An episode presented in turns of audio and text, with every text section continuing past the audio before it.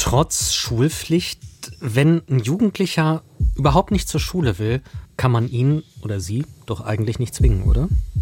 Naja, rein faktisch gesehen ist die Schulpflicht schon so angelegt, dass sie durchsetzbar ist. Also wir erinnern uns vielleicht alle noch so in unseren Kindertagen, da wurde noch gedroht, dass die Polizei ihn morgens abholen kommt. Das passiert tatsächlich in der Regel nicht.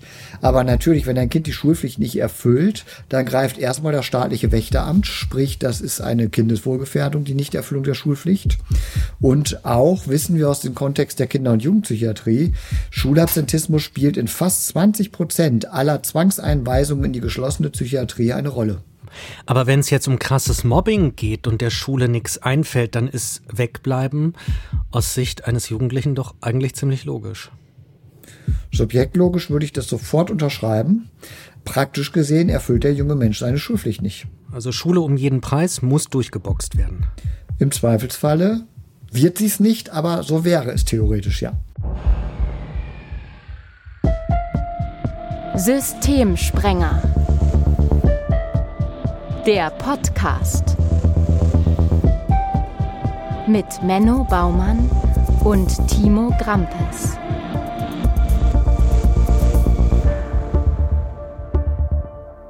Hi, ihr hört Folge 9 und in dieser Folge sprechen wir über Schulabsentismus, also unentschuldigtes Fehlen im Unterricht. Wir, das sind mal wieder Menno Baumann, Professor für Intensivpädagogik. Hallo, Herr Baumann. Hallo, Herr Grampes.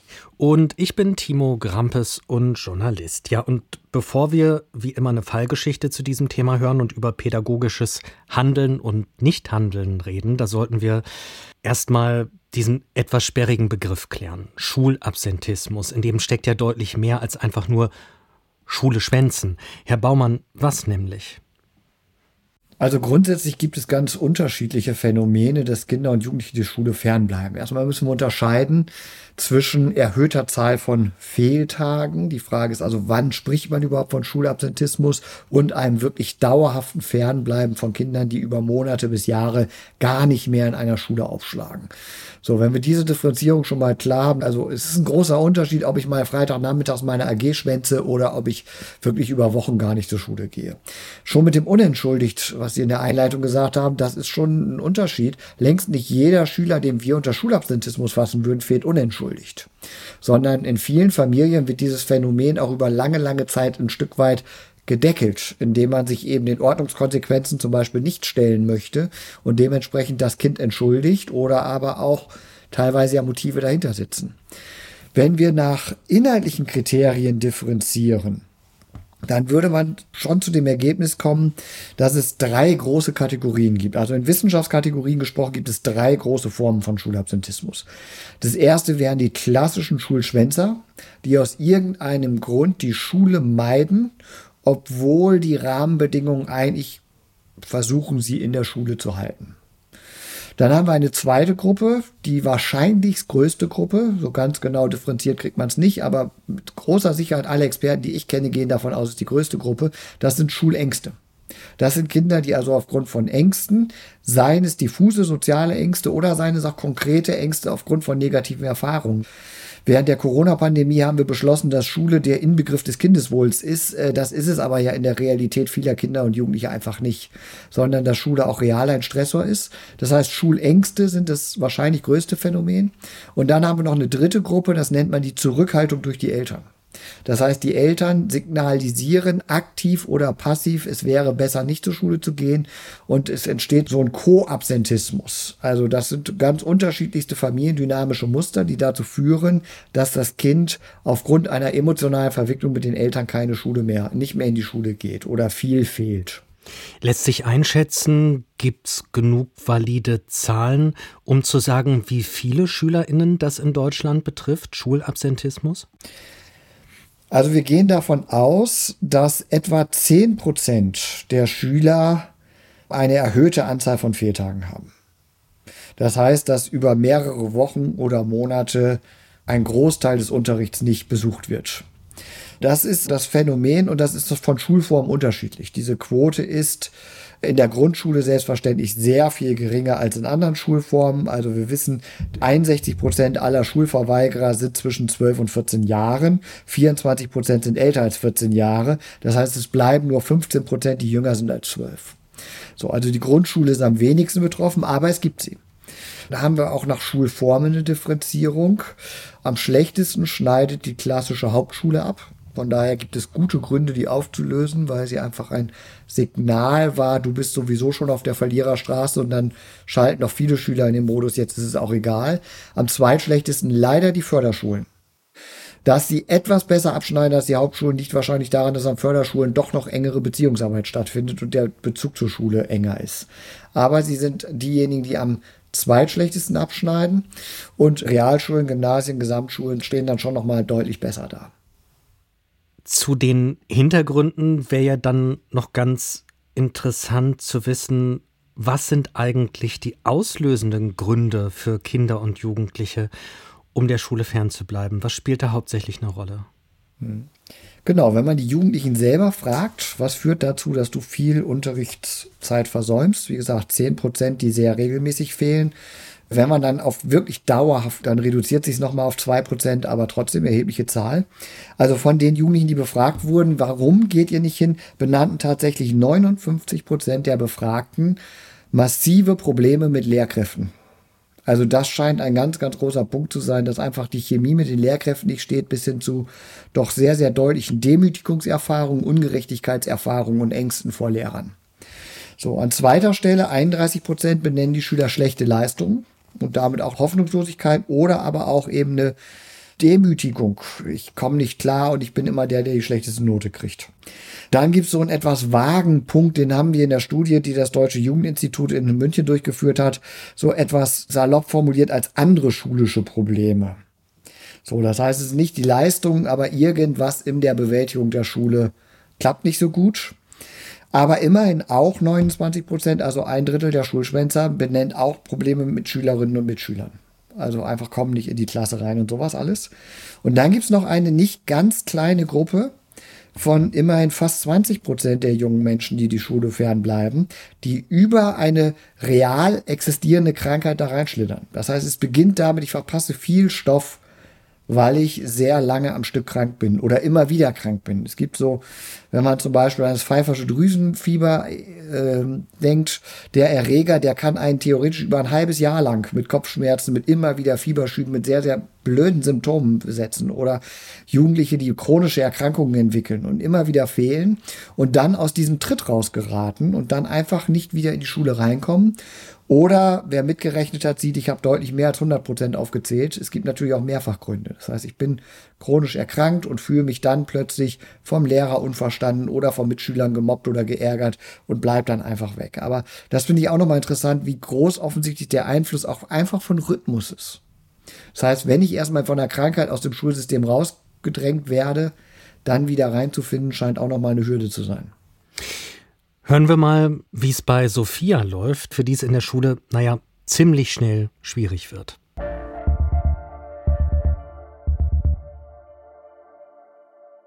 Sophia wächst mit ihrer älteren Schwester bei ihrem Vater auf. Ihre Mutter kennt sie nicht. Sie ist kurz nach Sophias Geburt ausgewandert und hat den Vater mit den Töchtern zurückgelassen. Als Sophia im Kindergartenalter ist, hat der Vater für kurze Zeit eine Partnerin. Diese Beziehung hält ein Jahr. Danach hat er keine neuen Beziehungen mehr. Sophia ist im Kindergartenalter unauffällig. Ihre Schwester ist in der Grundschule sehr erfolgreich. Als Sophia in die erste Klasse kommt, ist ihre Schwester in der vierten. An der kleinen Schule kennen alle Lehrerinnen Sophia sofort als die Schwester von. Sophia tut sich schwer in allen Schulfächern, außer in Musik. Sie kann gut singen, hat ein hervorragendes Rhythmusgefühl und interessiert sich für Musikinstrumente. Ihre Oma bringt ihr Keyboard-Spielen bei. Sophia ist ehrgeizig. Aber während ihre Schwester locker den Sprung auf das Gymnasium schafft, bleibt Sophia hinter ihren eigenen Erwartungen zurück. Früh beginnt sie, Diktate und Tests vor ihrem Vater zu verheimlichen und auf dem Nachhauseweg verschwinden zu lassen. Die Klassenlehrerin bittet den Vater in die Schule, weil sie vermutet, der Vater übe zu hohen Druck auf Sophia aus, was dieser von sich weist. Er sucht das Gespräch mit Sophia und erklärt ihr, dass ihr Verhalten ein schlechtes Licht auf ihn werfe.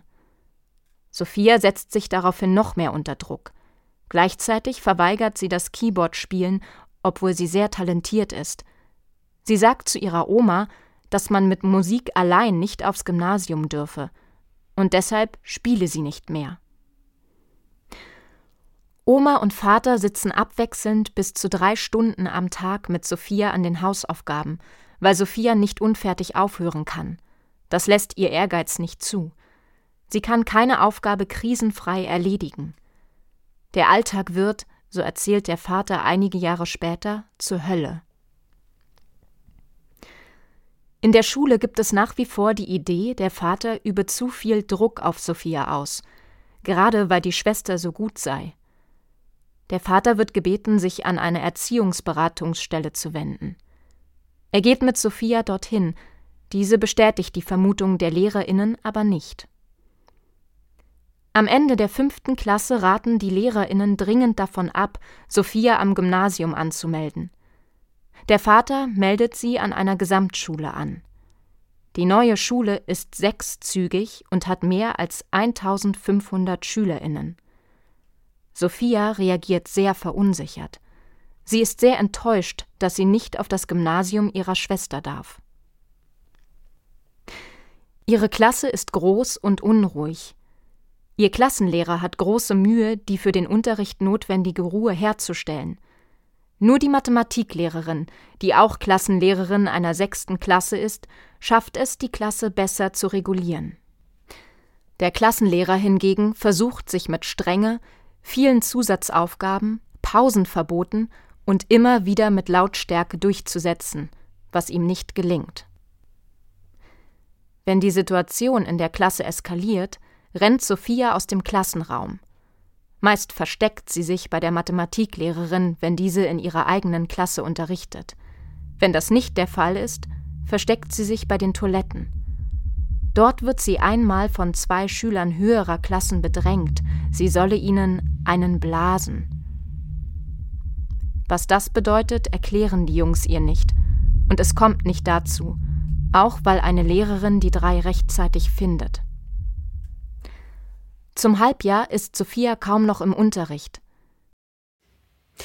Der erste Teil der Fallgeschichte von Sophia war das, natürlich anonymisiert und verfremdet. Herr Baumann, was ist das für eine Dynamik, die bis hierhin in Gang geraten ist? Ja, das, was wir bei Sophia sehen, ist eigentlich so der Klassiker eines durch das System eskalierte Fallgeschichte. So, also im Grunde genommen laufen da so viele Dinge aneinander vorbei, wo man einfach sagen kann, da ist ein Mädchen, das ist in der Schule schwer, aus welchen Gründen auch immer, aber jede Einladung zum Missverständnis wird angenommen. So, beginnend mit diesem, dass sie natürlich einen schweren Start hat als die Tochter des, als die Schwester des Wunderkindes.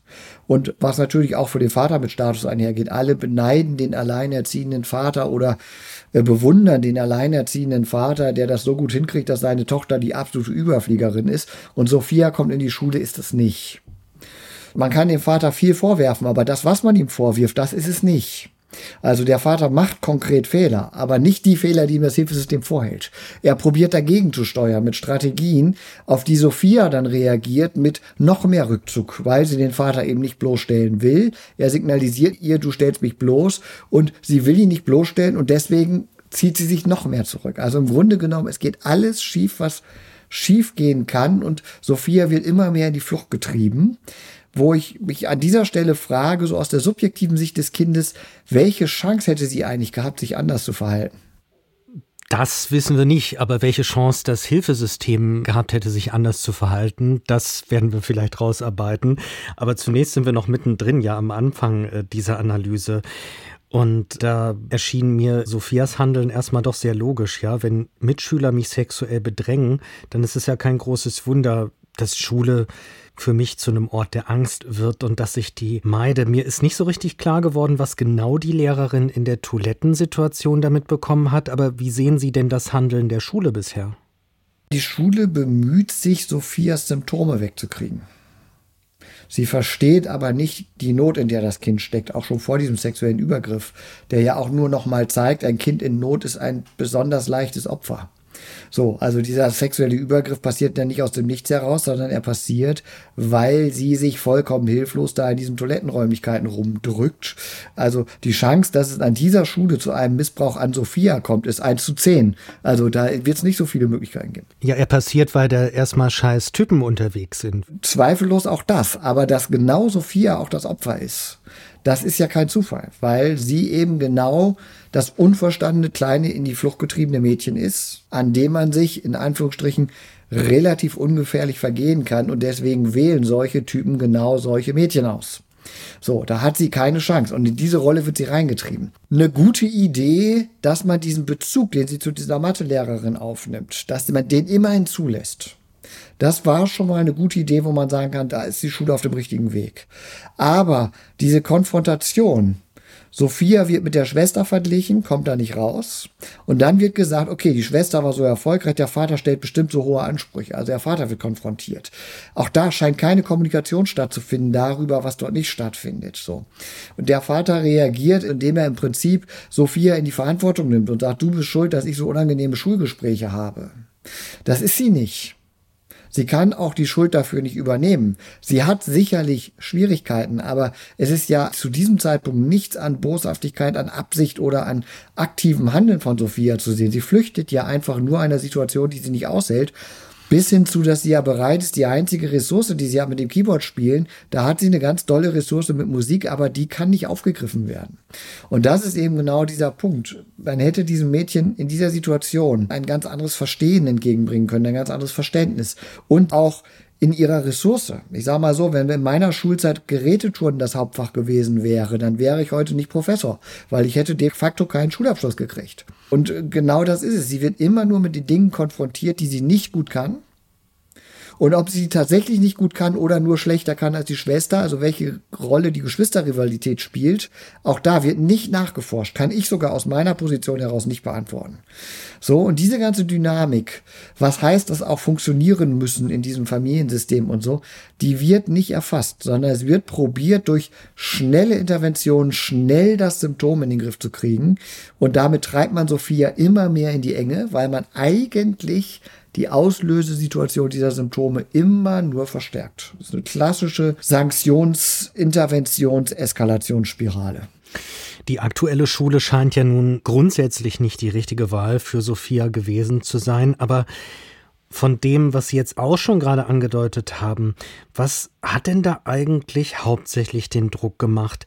Ist es jetzt der Vergleich zur Schwester ist es der Vater, der sich vor allem um sein eigenes Image sorgt, oder sind es doch nur wieder bekloppte gesellschaftliche Leistungserwartungen, die Sophia sich zu eigen macht? Also ich meine, wir können jetzt auch der Schwester keine Verantwortung zuschieben, nur weil sie gut durch die Schule gegangen ist. Sondern es ist das Zusammenspiel von gesellschaftlichen Erwartungen, sowohl in Richtung Leistungsgedanke Schule, als auch in Richtung, huh, alleinerziehender Vater. Da müssen wir jetzt aber mal ganz genau hingucken, ob der das wohl auf die Kette kriegt. Und in diesem Fall der Vater offensichtlich von Selbstzweifeln geprägt. Er lebt jetzt erstmal, seine älteste Tochter macht es super, er entspannt sich, puh, geschafft. Kommt ein bisschen raus. Im Gegenteil, das bringt vielleicht sogar Imagegewinn. Als verlassener Vater von zwei Kindern sich aufopfern und das älteste Mädchen macht es super, ist super erfolgreich und alles. Das ist ja auch wunderbar, dass sie das macht. Also das kann man dem Mädchen nicht vorwerfen. Nur das bedeutet, Sophia passt nicht weder in das Schulsystem noch in das Bild, was der Vater nach außen verkörpern muss, aufgrund des gesellschaftlichen Druckes in der Situation, in der er sich auch als alleinerziehender Vater ausgesetzt fühlt. Wir haben an der Stelle durchaus auch eine selektive Wahrnehmung auf unterschiedliche Familienmodelle, so sehr wir auch die Vielfalt prägen. Der Vater fühlt sich unter Druck und muss funktionieren. Und da macht Sophia ihm jetzt Schwierigkeiten. Schulabsentismus ist ja trotz aller Probleme erst zum Ende des ersten Teils der Geschichte aufgetaucht. Davor war es schwierig, aber Sophia war in der Schule. Was wäre denn jetzt an diesem Punkt? Sophia bleibt weg vom Unterricht, pädagogisch wichtig. Wie ließe sich da eventuell adäquat handeln? Also erstmal sind wir da wieder bei der Frage, wann beginnt Schulabsentismus? Und man kann sagen, ja, sie betritt das Schulgebäude. Aber viel mehr ist es ja schon sehr lange nicht. Diese immer wieder Fluchten, da kann man schon mal hellhörig werden. Und ein Mädel, das immer wieder auf die Flucht geht, unter Druck zu setzen und zu probieren, mit Ordnungsmaßnahmen den Schulbesuch herzustellen, ist natürlich grundlegend erstmal schwierig, weil man damit eben die Flucht aufgrund der Vermeidung von Scham und Beschämung äh, nur noch verstärkt.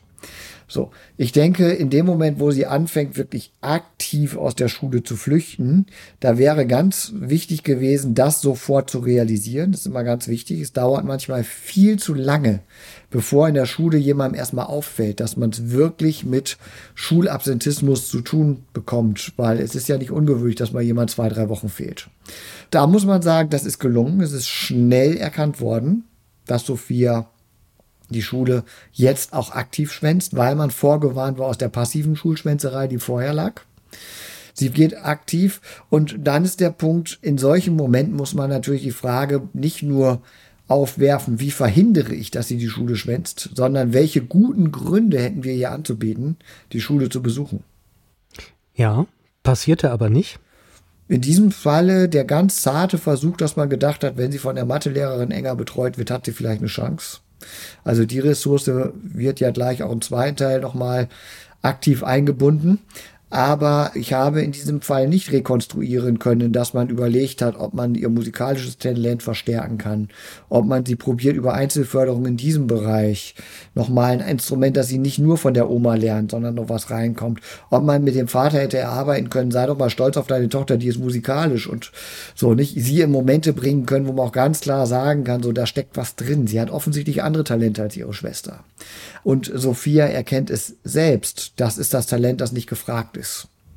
Und verweigert danach. Spätestens mit dem Moment hätten alle Alarmsignale aufgehen müssen, dass wir hier ein Kind haben, das viel Frust, viel Traurigkeit nach innen kehrt. Also im Grunde genommen in dem Moment, wo sie das Keyboard-Spielen verweigert, war der Weg in eine handfeste Depression eigentlich vorgezeichnet eigentlich an der Stelle hätte man sagen müssen, hier hat ein Mädchen für sich realisiert, der Mensch, der ich bin mit meinen Fähigkeiten und Talenten, den will keiner, sondern die Welt, die Schule, mein Vater, die Gesellschaft, die auf meine Familie guckt, die erwarten was anderes von mir.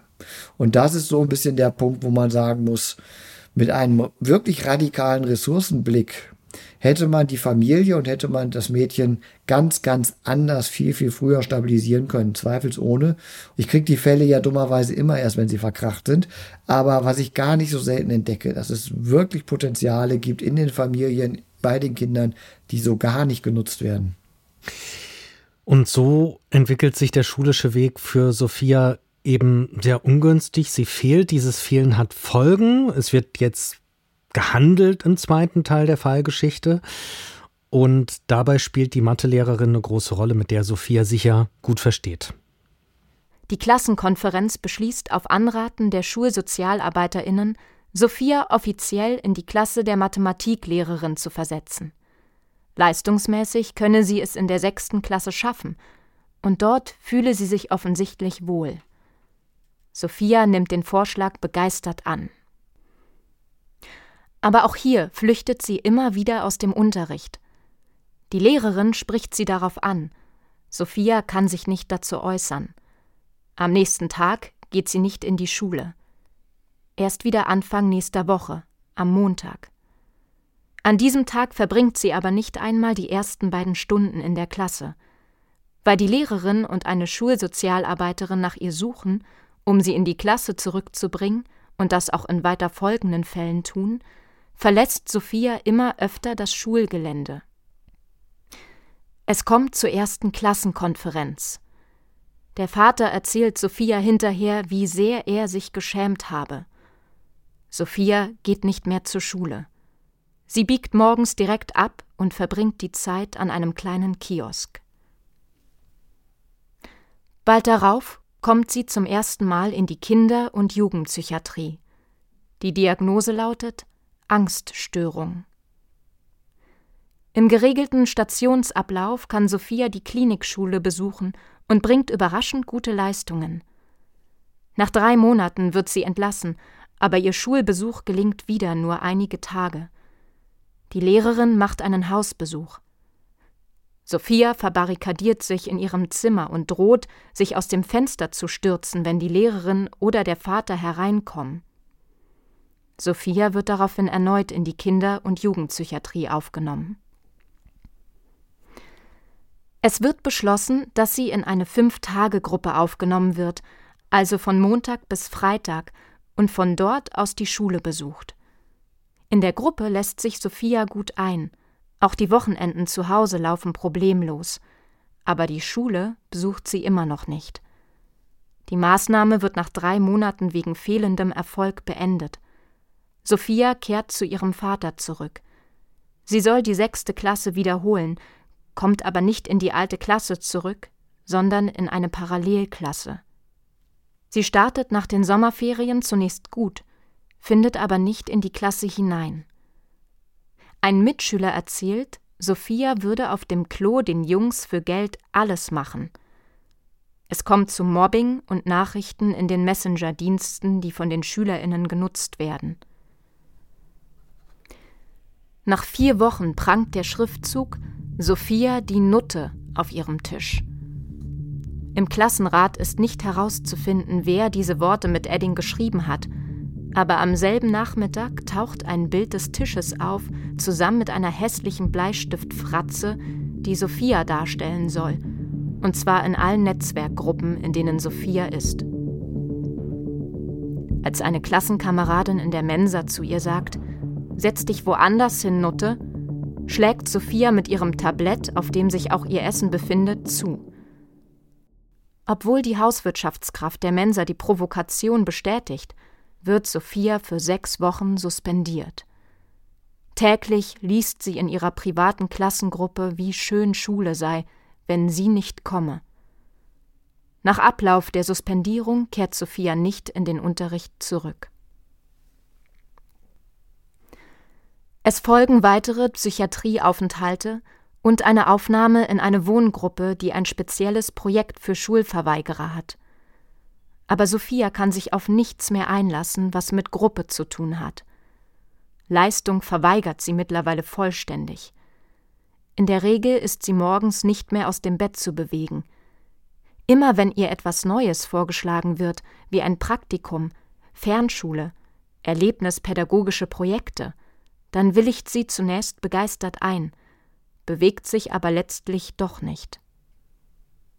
Mit 15 ist Sophia vollständige Schulverweigerin auf dem Lernstand der fünften Klasse und für nichts mehr zu begeistern. Die Klinik diagnostiziert eine schwere chronische Depression.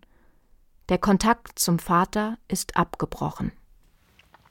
Das war der zweite Teil der Fallgeschichte von Sophia und wie so oft hier kracht im zweiten Teil so viel zusammen, dass man sich irgendwie selbst unter so einem Trümmerhaufen begraben fühlt, ja, der dann mühsam aufgeräumt werden muss. Wir versuchen das mal, Herr Baumann. Das Fundament schien doch ein bisschen zu stehen. Sophia kommt in die Klasse der Mathelehrerin, mit der sie sich gut versteht. Trotzdem geht der Schuss völlig nach hinten los. Warum? Naja, weil die Beziehung nicht genutzt werden kann. Da scheint ja eine Beziehung zu sein. Da scheint irgendwo ein Draht zu sein. Das ist eine ganz unglaubliche Ressource.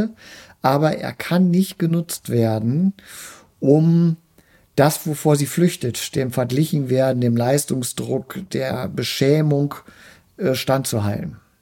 So, im Grunde genommen hätte man sagen müssen, wir lassen diese Beziehung erst einmal arbeiten. Zumal man ja den Leistungsdruck, und das ist ja eine hohe Ambivalenz, sie wechselt in die sechste Klasse, das heißt ja eigentlich im Vergleich zu ihren Mitschülerinnen, ist sie ja noch mal ein Stück zurückgesetzt. Interessant ist, man traut es ihr leistungsmäßig zu.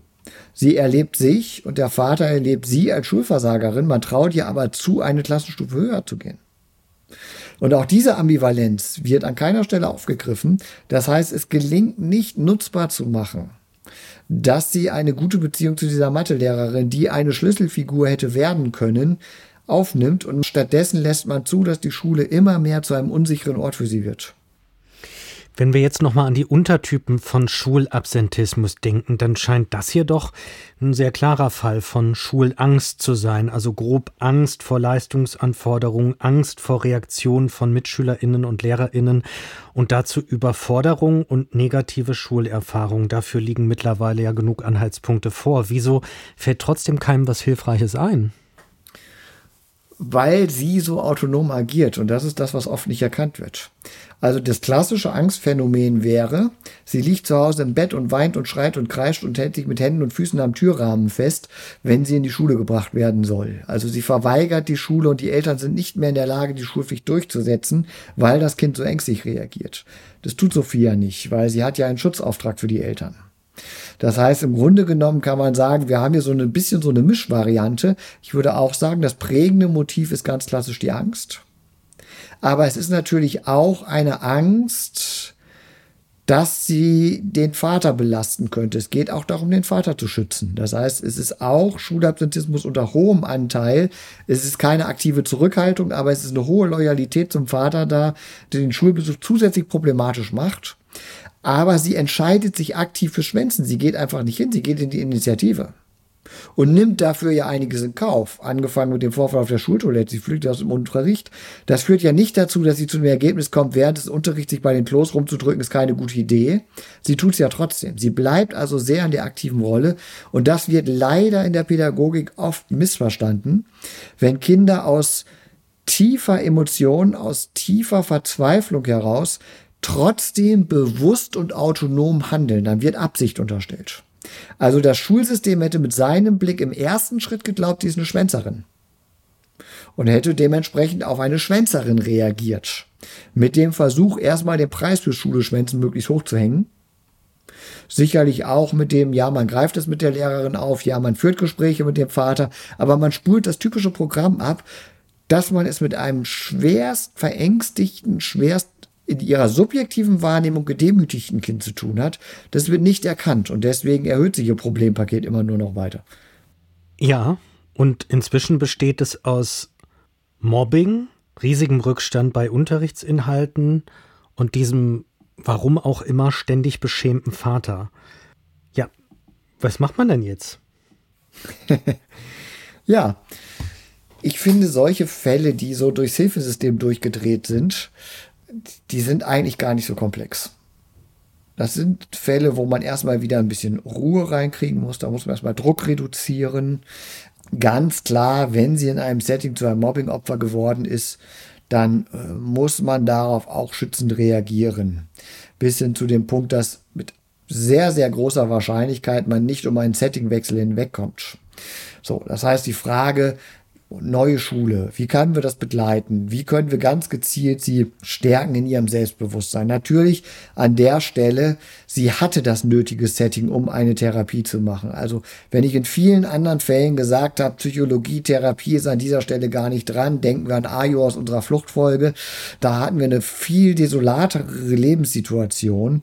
Natürlich hätte dieses Mädel eine intensive therapeutische Bearbeitung ihrer Ängste gebraucht, weil die Auslöser ihrer Ängste Ängste waren ja im Vergleich zu anderen Fallgeschichten, die wir hier schon besprochen haben, gar nicht so riesig.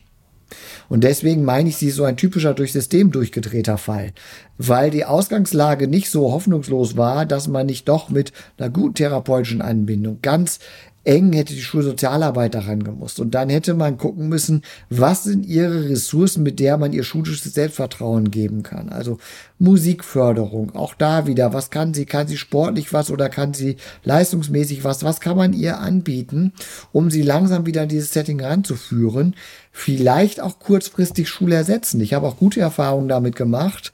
Kinder, die nicht in eine Schule gehen konnten aufgrund von tiefen Emotionen, erstmal auch ein ganz anderes Setting anzubieten. Also zum Beispiel wäre ein Praktikum in einem Musikgeschäft oder irgendwie so etwas, um überhaupt erstmal wieder Tagesstruktur. Ich gehe morgens regelmäßig hin, ich bleibe dort, ich beschäftige mich mit Bildung, ich muss mich ein bisschen mit Lesen, Schreiben, Rechnen beschäftigen, aber grundlegend präsentiere ich Kunden Keyboards und die finden das super, wie ich spielen kann.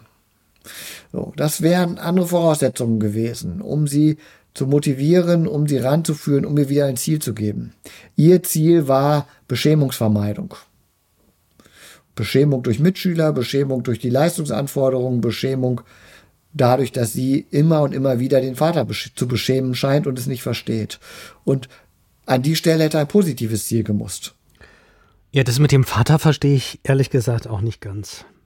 Naja, mein Auftrag war nicht, den Vater zu diagnostizieren, aber offensichtlich war der Vater im Umgang mit der Schule sehr, sehr ängstlich, sehr schambehaftet. Der hat Sorgen gehabt, dass man ihm Vorwürfe machen könnte. Der hat Sorgen gehabt, dass er in einem schlechten Licht stehen könnte, dass jemand denken könnte, er sei kein guter Vater, er kriegt das nicht hin. So, also der war einfach in, in tiefer Sorge. Und auch das hätte man sich familiendynamisch mit einer familientherapeutischen Intervention oder vielleicht auch einer Unterstützung für den Vater angucken müssen. Was ist das eigentlich? Warum kann der nicht selbstbewusst zu diesem jüngeren Kind stehen? Warum ist nur jemand, der so nach außen glänzend durchs Leben geht, aus Sicht des Vaters ein Objekt des Stolzes? Das wäre durchaus auch mal was wert gewesen. Zumal es auch schade um die Beziehung von Sophia zu ihrer Schwester ist. Das wäre ja auch eine Ressource gewesen. Für Sophia funktioniert es ja jetzt in der Klinikschule eine Weile lang immerhin. Wieso denn im Gegensatz dazu nicht in der Wohngruppe, die ein spezielles Projekt für SchulverweigerInnen hat? Naja, so ein Klinikalltag ist nochmal ein ganzes Ende strukturierter.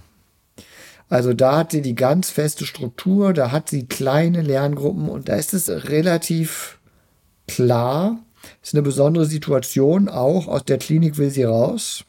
Da bin ich mir bei den Wohngruppen später nicht mehr so sicher, ob sie da raus wollte oder ob das nicht eigentlich auch Orte waren. Dem Motto, wenn ich wieder zur Schule gehe, muss ich hier ja ausziehen. Ist der Unterschied. So, und in diesem Klinik-Setting, in dieser engen Struktur kann sie sich eine Weile fangen. Und man muss natürlich sagen, in der Wohngruppe hat sie sich auch schon einmal eingelassen, nämlich in der Klinik, und musste wieder gehen. Das heißt, auch dieser temporäre Gedanke, wenn ich mich einlasse, dann wollen die, dass ich wieder zurück zur normalen Schule gehe. Und das will ich nicht. Das ist ein bisschen das Problem bei Spezialprojekten. Die wird ja in Erinnerung haben, wie mistig das in der alten Schule war. Und wenn jemand sagt, super, du hast dich toll entwickelt, jetzt geht's zurück in die Regelschule, dann will sie da nicht hin. Und dann ist Schulverweigerung die einzige Waffe, die sie in der Hand hat. Von daher ist, glaube ich, auch da so dieser Punkt, man mutet Sophia zu viele Abbrüche zu, bevor man ihr das erste Mal Rahmenbedingungen angibt, mit denen sie klarkommen kann. Sie musste sich ja dann auch im Laufe der Jahre immer wieder an neue Umgebungen anpassen, Umgebungen, die offensichtlich ganz überwiegend nicht zu ihr gepasst haben.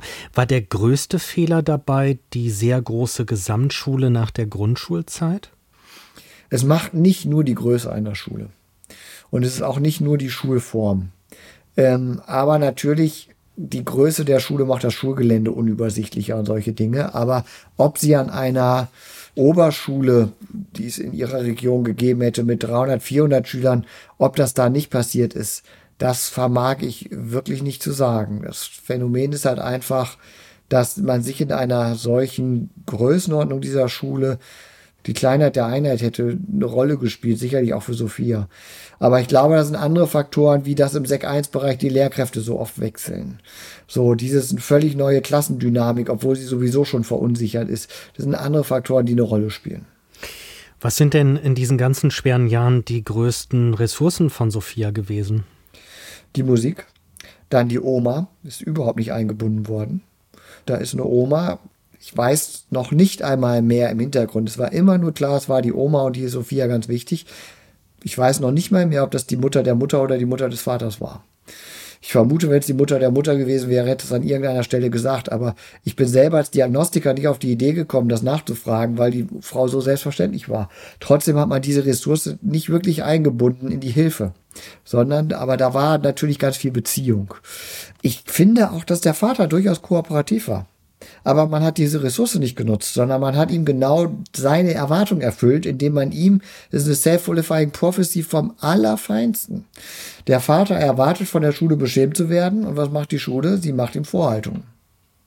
Seine Kooperationsbereitschaft und seine Fähigkeit auch mitzuarbeiten, die ist an keiner Stelle wirklich aufgenommen worden. Aber ich glaube, mit einer guten familientherapeutischen Intervention Vielleicht sogar noch besser, man hätte natürlich auch psychotherapeutisch an ähm, Sophias Ängsten arbeiten dürfen, aber mit einer begleitenden familientherapeutischen Intervention hätte man diese Ressourcen, die Sophia mitbringt, über die Musik, über die Beziehung zu Oma, über den Kooperationswillen des Vaters, über die Tatsache, dass die Schwester ganz viele Ressourcen mitbringt, von denen auch Sophia hätte profitieren können, da hätte man ein einiges einbinden können in die Hilfe. Die Schulpflicht konnte Sophia nicht ins System zwingen. Wissen Sie, wie es mit ihr weitergegangen ist und ob Schule nochmal freiwillig eine Rolle gespielt hat bei ihr? Mhm. Zu dem Zeitpunkt, wo wir die Fallgeschichte enden lassen haben, ist Sophia nochmal so richtig klassisch durcheskaliert. Also die hat nochmal die ein oder andere Schleife gedreht, so nach dem Kontaktabbruch zum Vater hat die nochmal sehr offensiv nach außen kommuniziert, dass sie keinen Bock auf alles hat. Also sie hat weite Phasen im Status des Couchsurfings verbracht, also mehrere Monate auf Trebe gewesen, wo keiner so richtig wusste, wo treibt sie sich rum und so. Hat es nochmal durchgezogen, um sich dann tatsächlich irgendwann freiwillig in einer Klinik zu melden. Und von dort aus, und das war so dieser Punkt, diesen vollkommenen Protest hat sie noch gebraucht. Aber Sophia ist eines der Mädels, die irgendwann freiwillig ins Hilfesystem zurückgekehrt sind, als sie sich erstmal davon überzeugt hat, das Hilfesystem kann mir nichts mehr. Und als sie für sich erstmal ausgeschlossen hat, dass man ihr wieder machtvoll und arrogant begegnen wird, ist sie dann freiwillig reingegangen und gesagt, hier bin ich und jetzt könnt ihr mit mir arbeiten. Und das ist eine Schleife, die tatsächlich gerade bei Mädchen relativ klassisch ist. Die müssen ja mal einmal richtig zeigen, ihr könnt mir nichts. Und danach geht es dann oft. Also Sophia hat sich zumindest wieder auf den Weg gemacht. Ob sie die Kurve kriegt oder nicht, wäre noch ein bisschen prophetisch. Aber sie hat sich zumindest wieder auf den Weg gemacht. Systemsprenger. Das war Folge 9 mit Musik von Michael Hank, der diesen Podcast auch produziert. Die Fallgeschichten spricht Luca Lehnert. Unsere Grafik kommt von Chrissy Salz. Timo Grampes, das bin ich und moderiere diesen Podcast und habe das Konzept für ihn erstellt, gemeinsam mit Menno Baumann im Auftrag der Fliedner Fachhochschule Düsseldorf. Und für Fragen und Feedback könnt ihr Menno Baumann da erreichen unter baumann.fliedner-fachhochschule.de. Baumann mit zwei N, Fliedner mit D. Alles wie gewohnt.